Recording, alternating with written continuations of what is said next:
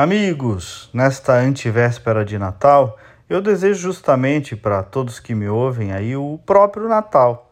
Eh, para todos vocês que me acompanham diretamente aqui no rádio, nas redes sociais, na TV, enfim, nos meus espaços, também os parceiros da jornada profissional empresarial na Critério, minha empresa, clientes, amigos, colegas, a equipe de jornalismo, a direção da rádio, a produção, o time todo.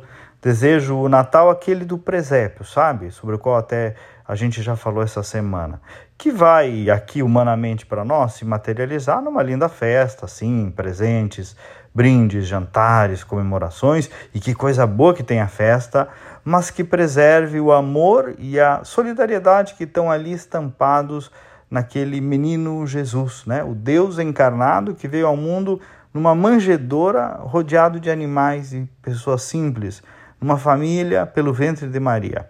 O maior de todos veio da forma mais simples possível.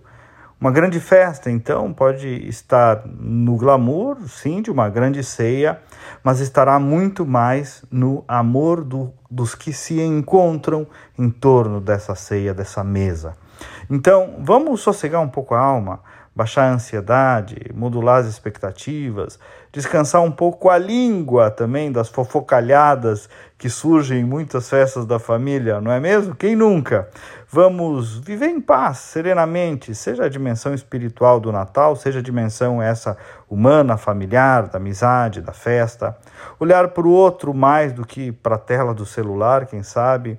Emprestar o ouvido ouvir o outro, perceber, tocar, ser menos mecânico, menos artístico, mais simples, verdadeiro, atencioso, enfim. Tem duas frases que eu separei aqui para vocês, nesse sentido que eu estou procurando dar sobre o Natal. Uma de São Calvino que diz assim: O Natal nos lembra da humildade divina que se revela na simplicidade de um estábulo, convidando-nos a encontrar a verdadeira riqueza na generosidade e no amor. E a outra de São João Paulo II, assim: o Natal é a festa da simplicidade e da humildade. Comemora-se o aniversário de Deus da humildade, do Deus do amor simples, do Deus que se fez criança.